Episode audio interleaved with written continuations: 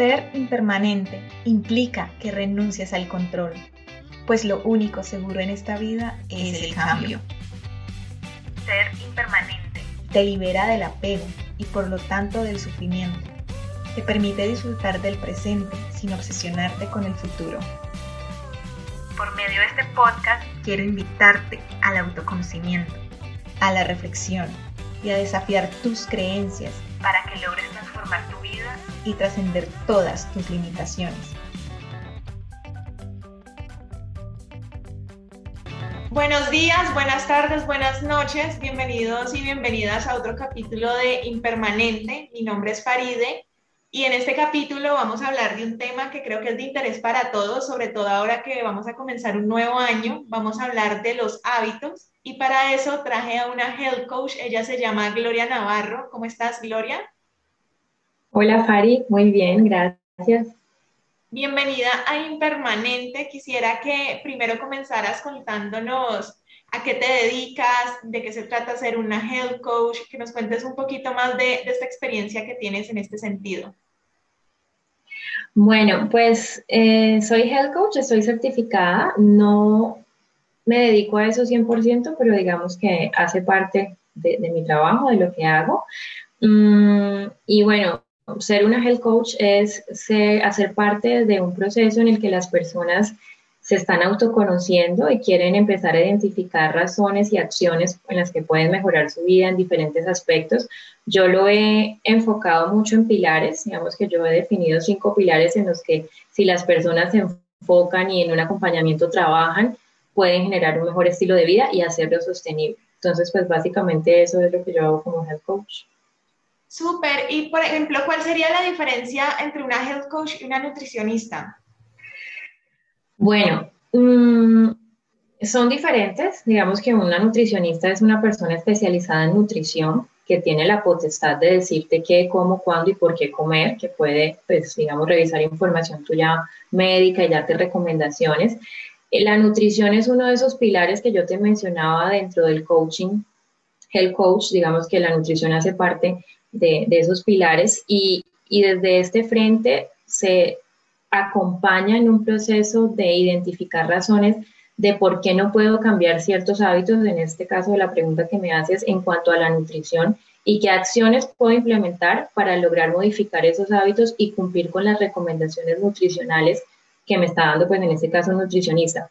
Yo pienso que ahí es muy importante entender, no solo para el tema de la, de la, nutricionista, sino en general, que un health coach es una persona que no reemplaza desde ningún punto de vista el trabajo de un profesional de la salud. Un health coach es una persona que complementa ese trabajo, que acompaña ese proceso en el que con, con, con, el aporte que hace un health coach se van a poder alcanzar más fácilmente esos resultados que sería ideal que estén orientados de la misma manera, es decir, que, el médico o el nutricionista o la persona que te está acompañando en el tema de salud esté alineada con esa idea de que como personas somos holísticos, somos integrales y que hay muchos frentes a los que debemos atacar o en lo que, en lo que nos debemos interesar en lugar de un solo síntoma. No, es que tengo este síntoma que es sobrepeso o tengo este síntoma que es síndrome de ovario poliquístico y tengo que comer estas cosas específicas para solucionar eso, ¿no? Un profesional de la salud debería darse cuenta de cuáles son las razones por las que no toma las decisiones adecuadas y cómo ahí entraría un health coach a acompañar mi trabajo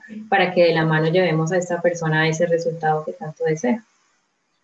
Teniendo en cuenta entonces esto que me dices, un health coach lo, que hace es ayudarme, como ir de la mano conmigo para ayudarme a modificar hábitos que tengo que, que no están siendo buenos, que no me están dando los resultados que quiero en diferentes áreas, no solamente en la nutrición, sino en todos estos pilares de los que nos hablaste. Sí. Y en la parte de modificación de hábitos, creo que es importante el tema de las creencias que uno tiene, que al final estas creencias son las que van a, a generar los hábitos que tenemos en el día a día. ¿Nos puedes contar un poco más sobre este tema, sobre el tema de las creencias limitantes?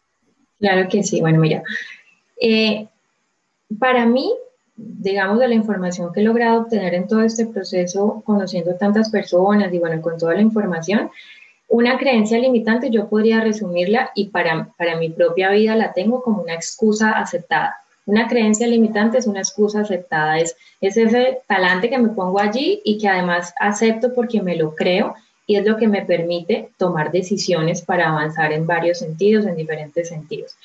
Eh, las creencias limitantes, desde mi punto de vista, son conscientes e inconscientes. Y las conscientes pueden ser conscientes en el sentido en que sé que las tengo, o sea, las acepto porque eh, es que yo soy mal geniada. Esa es una creencia limitante, ya esa es mi forma de ser y, yo soy así. Y el entorno se debe adecuar a que esa es mi forma de ser. O mm, genéticamente en mi familia todos tenemos esta condición, todos tenemos sobrepeso, esto es de herencia, esto es de genes, entonces es una creencia limitante incluso más profunda, donde digo es que yo, yo tengo, no cuido mi salud porque en mi familia tenemos esto, sufrimos de esto. Y hay otras que son un poco más, bueno, esas las reconozco, pero no quiere decir que conscientemente las trabajo, sino que listo, las acepto y son las excusas aceptadas. Y hay otras que son las inconscientes, que son las más duras, porque ni siquiera sabemos que las tenemos, son creencias limitantes que nos manejan, nos sabotean y no sabemos por qué nos pasan. Entonces, yo las, las llamo creencias limitantes también, pero son inconscientes y es cuando nos pasan esas cosas que siempre nos pasan repetidamente o con diferentes personas o en diferentes escenarios y entonces es que yo soy de malas, es que a mí me toca eso, es que siempre me tocan los manes, los peores manes. Entonces eso pasa porque todos los hombres son iguales, lo miro afuera, porque no me doy cuenta que inconscientemente tengo una programación neuronal, tengo un sistema donde me comporto de cierta manera por la que atraigo personas a mi vida que pronto me hacen daño o me comporto de cierta forma que hace que las personas se alejen de mí. Entonces, así lo veo. Digamos que para mí, a grosso modo, así funcionan las creencias limitantes. Me parece interesante eso que me dices, que lo ves como si fueran excusas, porque en realidad nunca lo había visto de esa forma y en realidad sí lo son, sí lo son. Todas esas creencias que uno tiene son, son excusas detrás de las que uno se, se esconde para no cambiar. Así es. Para empezar a echarle la culpa a todo el mundo externo, pero no, para no tomarme el trabajo, que es un trabajo duro de mirar hacia adentro y, mirar yo qué, qué, es lo que tengo que cambiar y tomar como la responsabilidad de lo que estoy generando en mi vida. Entonces me parece súper interesante que, que digas que son excusas porque en realidad si no son. Como estas creencias a su vez generan también estos patrones que dices que empezamos a repetir una y otra vez en nuestra vida, generan también emociones porque influyen bastante en, en, la forma en la que sentimos, como todas estas creencias, estos patrones, estas emociones influyen en nuestros hábitos diarios. Bueno, mira, influyen totalmente, o sea, esas creencias limitantes conscientes o inconscientes son las que determinan las decisiones que yo tomo. Y un hábito es simplemente esa decisión repetida que yo tomo de hacer algo. O sea, cómo repetidamente yo hago una acción, un hábito puede ser negativo para mí o positivo para mí, pero siempre es un hábito. Aquí es muy importante que sepamos que todos tenemos hábitos. Hay, gente que dice, que yo no soy una persona de hábitos. Todos somos personas de hábitos. Lo que hacemos repetidamente en nuestra vida, sea positivo o negativo, nos aporte o nos reste, es son nuestros hábitos, hace parte de nuestros hábitos de vida. Entonces, eh, para mí es necesario y de pronto paralelamente a querer modificar un hábito, tener claro cuál es el proceso de modificar una creencia. Porque modificar una creencia limitante es como la base de lograr que algo que quieres hacer se convierta en un hábito. Y esto es muy diferente a hacer algo, porque yo le digo a mis clientes de coaching, mira, para que hagas un proceso, no sé, para bajar de peso, para sentirte mejor o para tener mejores relaciones, tú puedes entrar a Google y buscar cómo, ta, ta, ta, ta, ta, ta, y vas a encontrar montones de opciones para saber lo que tienes que hacer. Pero para que eso realmente genere una modificación en ti y pueda ser sostenible y se convierta en un hábito, tenemos que entrar un poco más allá. Entonces, yo he identificado que tenemos cuatro pasos para modificar una creencia. Primero, reconocerla, saber que existe. Digamos que yo necesito ser consciente de que tengo esa creencia limitante de que yo nunca tengo tiempo. Hay creencias limitantes súper sencillas. No es que yo nunca tengo tiempo, yo nunca leo, yo nunca hago ejercicio porque nunca tengo tiempo. El día tiene 24 horas, pero yo ya me creí esa excusa, la excusa aceptada de que nunca tengo tiempo, listo. Entonces, la reconozco. No, ya me di cuenta que eso de que yo nunca tengo tiempo es una creencia limitante mía. Ahí hay unos, como unos elementos muy determinantes que hay que tener en cuenta. Entra un pilar que para mí es vital, que es la base de todo, y es la autoobservación y el autoconocimiento. La autoobservación precede al autoconocimiento, es decir, cuando yo tengo la capacidad de empezar a observarme, a darme cuenta de lo que pienso, de lo que hago, de cómo me siento, de cómo reacciono, ahí yo empiezo a conocerme. Para eso es necesario estar presente, estar consciente, darme cuenta, o sea, no estar viendo todo afuera, sino estarme dando cuenta de mí, autoobservarme para autoconocerme. Ah, en esto que te voy a contar ahorita hay una cantidad de términos trillados, lastimosamente, que, que, ya están tan repetidos, tan nombrados, que una vez se le vuelve en paisaje y dice como que, ah, sí, el autoconocimiento. Hay una diferencia muy importante entre el autoconocimiento y la autoayuda. Yo creo que la autoayuda llegó primero y llegó para quedarse y ha aportado muchísimo, pero siento que la autoayuda ha tenido un, un enfoque de, yo leo libros de autoayuda, yo, yo traigo la autoayuda a mí, leo autoayuda, escucho eh, podcasts de autoayuda, veo videos de autoayuda, voy a cursos, entonces recibo de afuera para adentro y eso es la autoayuda. Eso realmente no tiene un efecto. Si lo, si lo movemos a darnos cuenta de que más que autoayuda es autoconocimiento, lo volvemos más sencillo y lo volvemos más funcional. Es decir, yo lo único que necesito para autoconocerme es ir adentro, no tanto, obviamente eso requiere un acompañamiento, información, pero no tanto ir recibiendo, no es que me he leído todos los libros de Pablo Coelho, me he escuchado todo esto y tin, tin y recibo, pero no he ido adentro a ver qué hay. Entonces, para tener clara esa diferencia entre el autoconocimiento y lo que puede ser entendido como autoayuda, que es muy importante. Cuando yo empiezo a hacer ese proceso, entra otra etapa y es también escuchar, no solamente adentro, sino en mi entorno, que era lo que hablábamos ahorita qué me dicen las personas. Obviamente hoy en día estamos muy abiertos a, que si somos de redes sociales nos pueden decir mil cosas, personas que tienen allá su propio rollo y que te quieren opinar, pero si yo empiezo a observar y a escuchar lo que me dice mi entorno, lo que me dicen las personas que me quieren, los problemas o las peleas que tengo repetidamente por X o Y asunto, eh, las cosas que me pasan, que era lo que hablábamos ahora, entonces observar el entorno y escuchar. Y ahí entra la tercera de, ese reconocimiento de la creencia y es la humildad, que también está trillada, pero es la capacidad de aceptar eso que estoy dándome cuenta, sí, e, es algo mío, es una creencia limitante, es algo que necesito trabajar, es algo que necesito hacer. Cuando tú ya reconoces eso, que es un proceso, yo creo que el más duro, eh, eh, llega el momento de aceptarlo, que es lo que te estaba contando. Y ahí en aceptarlo llega otro proceso que ahorita está pues también eh, eh, en trending, pero que es muy importante, que, que es importante que, que tengamos en cuenta que aunque esos términos estén ya tan repetidos y tan, tan tagueados, pues tienen su fondo y es importante tenerlos en cuenta y es el amor propio.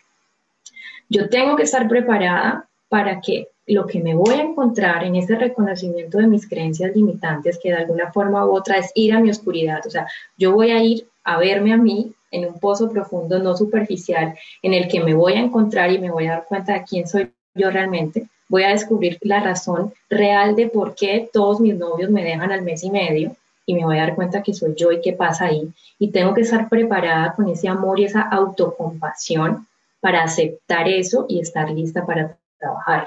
Eso es muy importante, Fari, porque de nada nos sirve ir a ese pozo, voy a mi oscuridad, y lo que hace esa oscuridad es volverme la vida peor, porque ahora me di cuenta de que todo es mi culpa y estoy peor que antes porque no tengo cómo gestionar esto, porque no tengo fortalecida mi autoestima, no tengo fortalecido mi amor propio, no tengo fortalecido mi autocompasión. Entonces, súper importante ese punto. Y pues todo esto va paralelo. Cuando yo arranco esto, ya debo tener este, esta tercera etapa lista, que es definir un plan. ¿Qué voy a hacer yo cuando reconozca la, la creencia limitante y cuando la acepte? ¿Cuál va a ser el plan? Un acompañamiento que voy a llevar. Entonces voy a ir al psicólogo, voy a hacer un proceso de coaching, voy a meditar todos los días, voy a escribir, voy a empezar a pedir perdón. Bueno, hay miles de formas hoy en día para empezar a sanar, tener el plan y hacerlo, tomar acción, realmente querer hacerlo. Y eso empieza a ser un ciclo, porque cuando tenemos que tomar acción, empieza a fugar el amor propio de qué tanto estamos dispuestos a dejar de sabotearnos y empieza a ser un ciclo para romper esa creencia limitante. Como ves, hay unas que serán muy sencillas, como la de no tengo tiempo, organizo mi tiempo y ya empiezo a tener tiempo, y hay otras que pueden ser mucho más profundas. ¿Listo? ¿Quieres decirme algo hasta ahí? Que llevo como media hora hablando sola. No, no te preocupes, tú eres la invitada. Me encanta todo lo que estás diciendo. De hecho, el tema de la autoayuda a mí me pasó. Por eso creé el curso de autoconocimiento, porque yo era, a mí siempre me ha gustado el crecimiento personal. Entonces yo iba a todos los cursos, que inteligencia emocional, me leía todos los libros y uno salía de esos cursos o se terminaba el libro y uno salía como iluminado. Y uno decía, no, ya cambié, ahora sí, ya, ya voy con toda. Y a la semana uno volvía a lo mismo. Y yo decía, pero ¿por qué? Y es precisamente por lo que dices, porque no ponía en práctica nada, porque al final no tenía como, no conocía la herramienta para hacerlo, que es muy sencilla, simplemente autoobservarse, el autoconocimiento y todas estas herramientas de las que estás hablando, que al final es empezar a observarse, ir hacia adentro, como tú dices, empezar a lidiar como con toda esa oscuridad de uno con la que uno se va, se va a encontrar y simplemente también aceptarla, como amarse con todo eso malo que, que uno va a empezar a ver, porque si uno no se acepta, pues los demás tampoco van a aceptar, no van a aceptarlo a uno tal y como es. Y creo que una parte fundamental para los hábitos es también tener como un propósito más elevado, porque a veces el propósito simplemente es odio mi cuerpo, entonces quiero empezar a hacer ejercicio porque detesto mi cuerpo. Cuando en realidad primero debería de empezar a hacer un trabajo de amor propio, de empezar a amar mi cuerpo tal cual lo tengo, así, así tengo un problema de obesidad, así tenga estrías, celulitis, lo que sea, debo amarlo así y ya después sí empezar a hacer, a hacer ejercicio ya como un acto de amor propio y no también como de odio, de lo odio, entonces voy a hacer ejercicio porque lo odio, sino como que lo amo tanto que voy a hacer ejercicio como un acto de amor. Entonces lo que te decía del propósito, algo que también a mí me ha ayudado a cambiar mis hábitos, ha sido tener un objetivo más grande que cambiar el hábito en sí. Y me pasó, por ejemplo, con el tema de los dulces. Yo no me acuerdo si, si, si, yo trabajé con Gloria cuando yo era practicante. Yo no sé si tú recuerdas que yo en la tienda yo tragaba como loca todos los días, cuando cambié de área, yo era, o sea, yo hasta una vez me gané el, premio a, la más, a la que más consumió en un mes en la tienda y me gané hasta un regalo, porque para mí el dulce era indispensable en mi vida. De hecho, todavía me dan muchas ganas de dulce y yo no dejaba de comer dulce todos los días, así mi papá fuera diabético.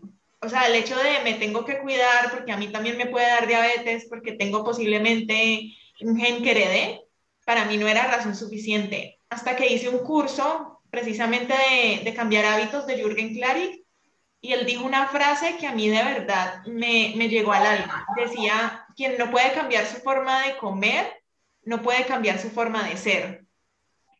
Mm. Y yo en ese momento quería cambiar muchas cosas en mi vida y dije como que es verdad, como que si no voy a tener la fuerza de voluntad para dejar de comerme el dulce todos los días, ¿cómo voy a tener la fuerza de voluntad para hacer cambios más, más grandes en mi vida? Y creo que esa frase en serio me cambió el chip por completo porque desde ahí yo me puse la meta y dejé de comer el dulce todos los días. Entonces, me encanta lo que estás diciendo sobre el tema de la autoayuda, sobre el tema de, de modificar los hábitos. ¿Qué recomendaciones puedes darles a las, a las personas ahora que, que, o sea, uno, ahora en diciembre uno ya no hace nada, como que ya, ya se acabó el año y generalmente la gente dice, no, pues ya no cambié nada, ya sigamos igual. Pero en enero todo el mundo se va a levantar el primero de enero con toda, decir me va a transformar. Como que, ¿qué, ¿qué consejos le puedes dar a las personas? Así es. Bueno, mira, gracias por eso que compartes. Es totalmente cierto. Mm, y de cada uno de estos puntos podríamos hacer un podcast después, porque entonces más que nadie sabe que hay muchísima tela por cortar en eso. Pero, mira, yo soy de las personas que piensa que no es necesario empezar un lunes o empezar un primero de enero, que nunca vas a empezar un primero de enero porque estás después de una fiesta, no va a empezar. No hay que ponerse esas metas así como tan, tan a futuro. Yo pienso que cuando uno identifica algo y toma la decisión, no hay por qué postergarlo a un futuro si realmente quiere hacerlo. Y por eso te quiero, te quiero decir cuáles son las, como las etapas que yo he identificado o los pasos que te pueden ayudar a cambiar un hábito porque el primer paso es querer hacerlo. Y parece muy sencillo, realmente querer hacerlo. Ser, eh, realmente preguntarme, bueno, quiero cambiar esto y pareciera obvio, pero hay personas que fuman y no quieren dejar de fumar. que pueden decir que quieren hacerlo, pero realmente no quieren hacerlo. O personas que, no sé, comen exceso de dulces y realmente no quieren dejar de hacerlo porque eso está amarrado a otra situación emocional, pues que eso ya sería un poco más profundo revisarlo, pero entonces querer hacerlo por la razón que sea, porque toqué fondo, porque tengo un problema de salud, bueno, la razón que sea que me llevó a decir definitivamente quiero hacerlo y por lo tanto voy a hacer algo que me ayude a hacer este, cambiar este hábito, a modificar este hábito. Y la segunda, y no menos importante, es creer que puedo hacerlo. Listo, si quiero hacerlo, quiero hacer ejercicio todos los días, quiero bajar de peso o quiero dejar de comer dulces, quiero hacerlo. Creo que quiero hacerlo, ahí entran las creencias limitantes. Realmente yo soy una persona que me creo capaz de hacer esto o yo soy la persona que siempre empieza dieta y no termina, que empieza propósitos en enero y nunca lo hace. Y esa es la excusa aceptada, mi creencia limitante. Entonces, creo que puedo hacerlo. Necesito hacer un trabajo para creer que lo puedo hacer. Cuando yo trabajo con mis clientes en coaching y conversamos en la primera sesión, después de que me han contado pues cosas de su vida, que yo les pregunto para saber cómo vamos a trabajar, yo les digo, mira, tenemos que cambiar, es necesario que modifiques el 80-90% de los hábitos que estás teniendo en este momento en diferentes campos. De 1 a 10, ¿qué tan dispuesto estás a hacerlo? El 99% me dice 10.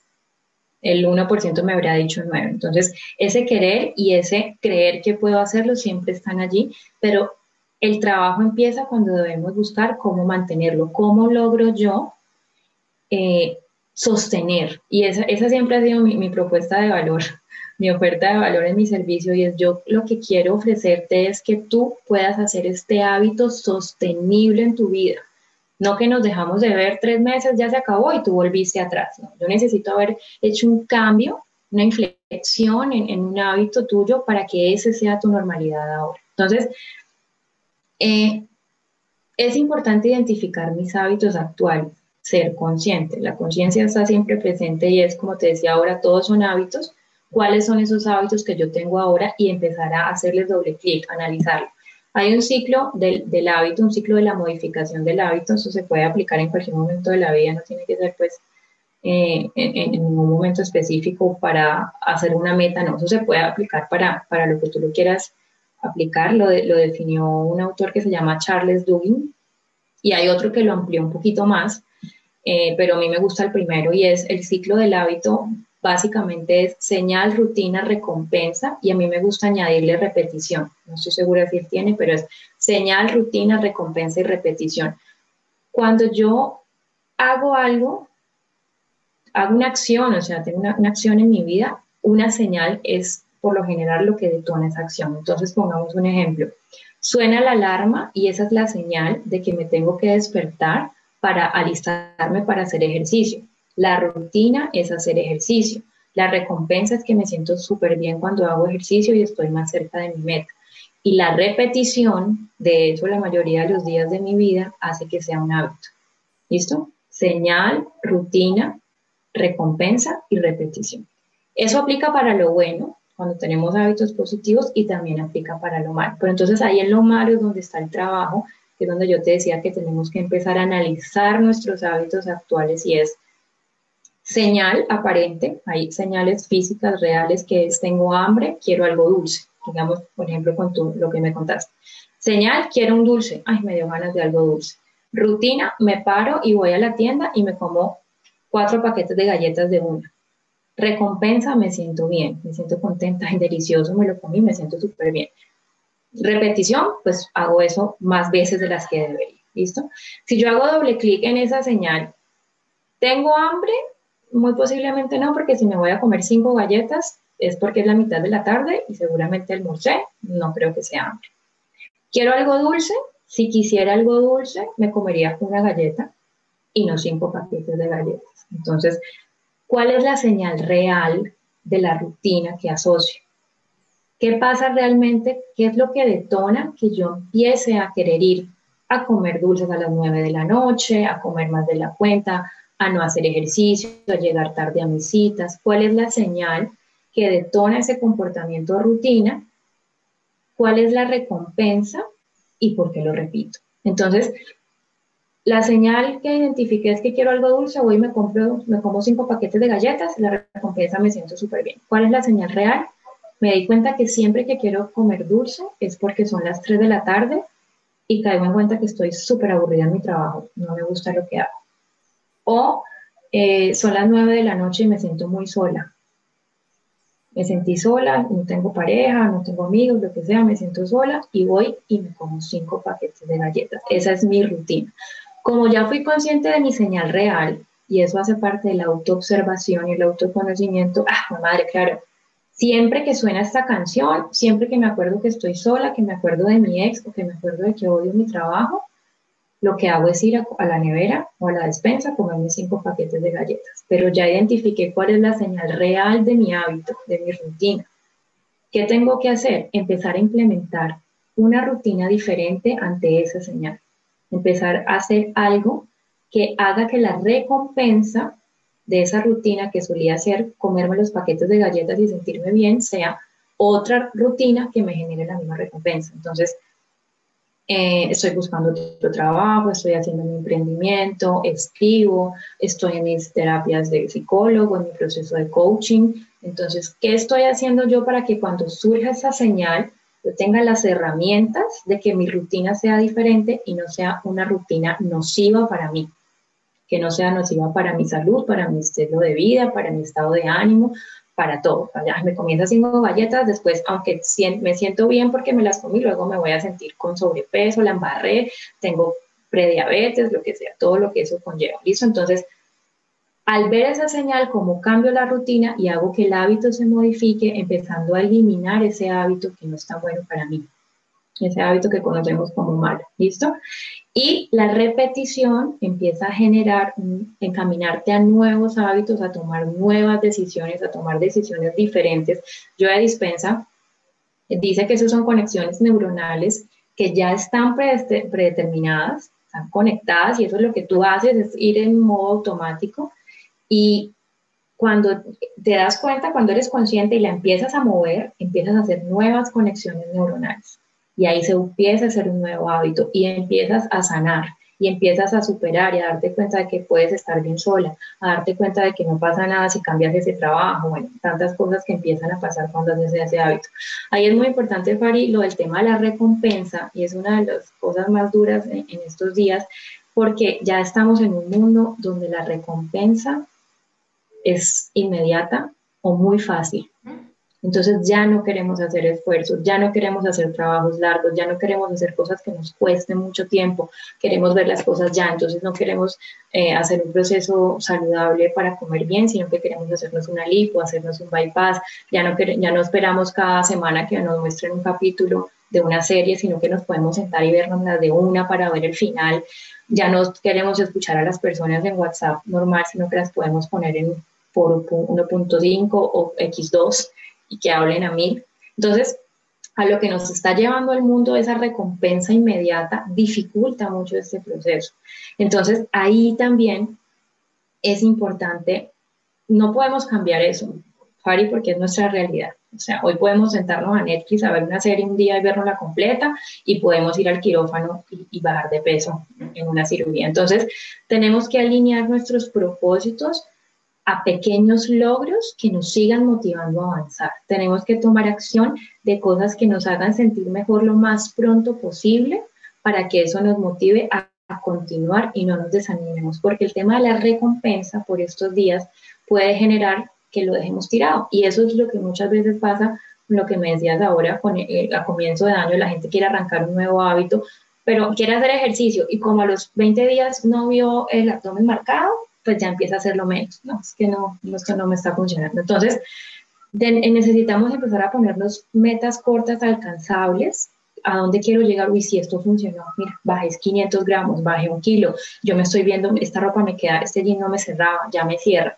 Esos pequeños logros necesitamos empezar a destacarlos y valorarlos sin llegar a la zona de confort de, no, sí, ya, ya bajé esto, ya no, que nos impulsen a que esa recompensa pueda acercarnos más a nuestro objetivo final, a la meta que tenemos, a dónde queremos llegar y dónde queremos eh, mantenernos. Entonces yo creo que básicamente eso sería lo que tiene que ver con un hábito y como tú puedes ver entre líneas lo que te estoy diciendo, el amor propio ahí es vital, es determinante. Si tú no te amas a ti mismo, que es lo que tú me decías, si tú no te aceptas y tienes compasión por ti, en, en el instituto donde yo me certifiqué, hay una frase que yo siempre la llevo porque me marcó y es, valoramos el proceso por encima de la perfección. Muchas veces hoy en día que estamos expuestos a todos estos medios que nos muestran cosas tan perfectas, creemos que si no lo podemos hacer perfecto, mejor no lo hacemos. No, muy seguramente en ese proceso de señal rutina recompensa, algunos días te vas a comer los paquetes de galletas y no pasa nada. Vas a poder volver a tu otra rutina de querer sanar esa señal que te está generando ese impulso. No hay que hacerlo perfecto. Entonces, todo esto se encadena una cosa con otra para que el objetivo sea real y sea sostenible, sea un cambio radical, sea un cambio no solamente superficial, sino desde el fondo, que es lo que realmente se necesita. Mira que no conocía lo de la señal, rutina, recompensa y repetición, lo va a tener anotado por ahí, pero por ejemplo, en ese caso en específico del dulce, creo que eso fue lo que hice. Como que empecé a observarme cuando dije voy a dejar de, comer dulce todos los días. Empecé a observarme y siempre me daban ganas de comer dulce, era después del almuerzo. Y cuando empecé a pensar como de dónde, por qué yo comía dulce después del almuerzo, me di cuenta que tenía esta creencia de que hay que comer postre y que la había aprendido porque mi papá y mi abuela me enseñaron así, o sea, toda la vida yo almorzaba y de una, alguna de los dos me daba postre. Entonces para mí era indispensable. La recompensa que recibía, obviamente, cuando uno come azúcar, eso es como un shot de dopamina, uno se siente súper feliz, pero pum, eso vuelve vuelve y cae. Entonces, obviamente yo me sentía muy bien, por eso el azúcar también genera como adicción. Y hacía esto todos los días. Entonces, cuando dejé de hacerlo, cuando dije voy a dejar de hacerlo, lo primero fue empezar a modificar esa creencia. De verdad, después del almuerzo, uno no necesita comerse un postre, uno de verdad no necesita ingerir como azúcar adicional a la que ya tienen los alimentos que uno está, que uno está consumiendo en el almuerzo, en el desayuno.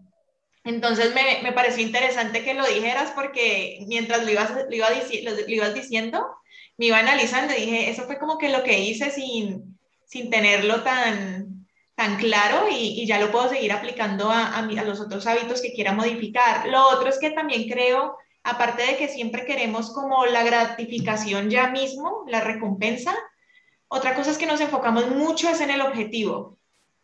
Entonces, solo todo el tiempo nos obsesionamos es con el, objetivo y lo que de verdad importa es el proceso.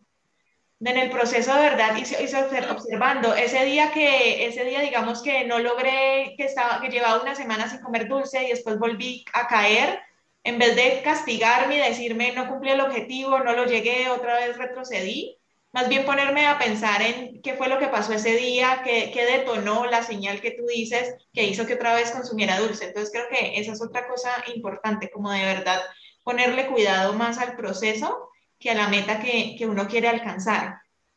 Y por último, quería que nos cuentes sobre tus, los servicios que ofreces, que de pronto alguna persona está interesada en, en alguna sesión de coaching contigo, entonces que nos cuentes cómo, cómo son las sesiones, si son uno a uno, Claro que sí. Bueno, si ahora lo hago solamente uno a uno, mis programas son mínimo de tres meses, porque como te habrás dado cuenta, pues esto es un, proceso que, requiere prueba y error, que requiere práctica, que requiere acompañamiento. Entonces, menos de tres meses, pues creo que, sería difícil obtener un resultado sostenible, que es lo que yo ofrezco.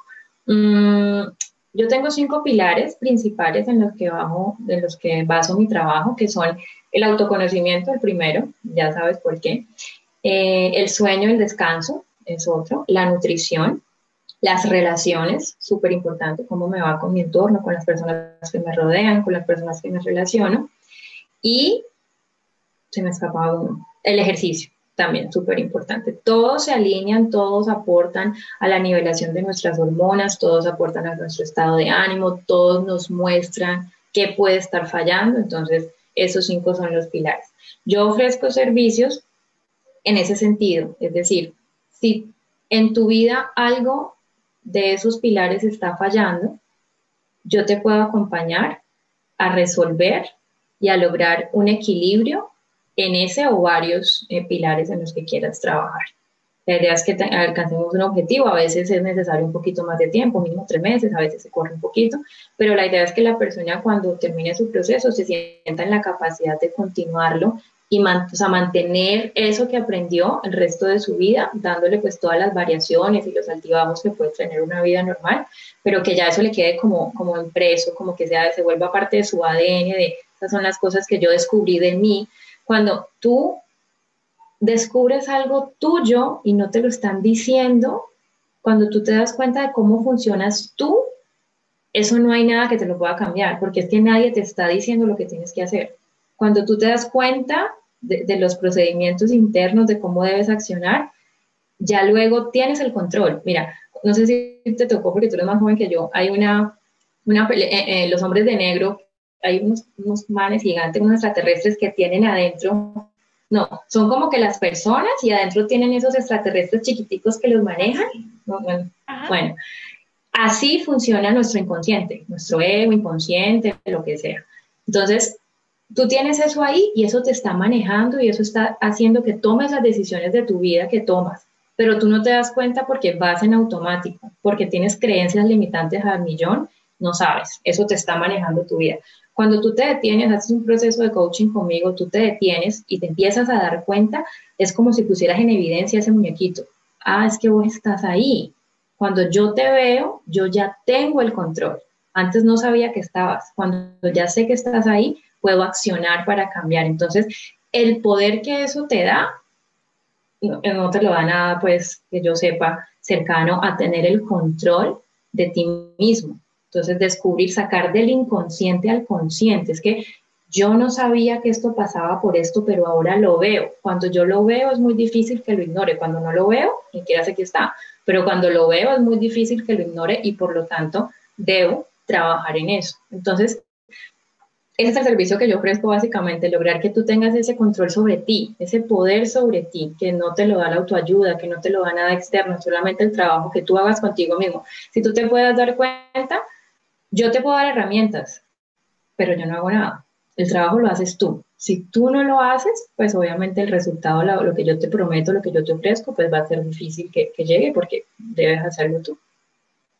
Muchas gracias, Glo. Vamos a dejar tu Instagram aquí en la descripción del video para que las personas te puedan contactar en caso de, que quieran cambiar alguno de estos hábitos. Te agradezco muchísimo por, por haber estado hoy aquí en Impermanente. A ti, Fari. Gracias por invitarme a esta conversación que me encantó. Muchísimas gracias. Creo que te voy a estar invitando a otros temas más que quedaron bastantes cosas por ahí en las que se pueden profundizar. Claro que sí, con mucho gusto. Muchísimas gracias, Glo. Bueno, chao, mi Fari. Chao, Glo. Gracias por llegar hasta el final de este episodio. Si te gustó este podcast, suscríbete para que te enteres de los próximos capítulos. Y si quieres dejar de vivir en modo automático para comenzar a tener una vida con sentido, te invito a que visites mi Instagram arroba escuela de propósitos.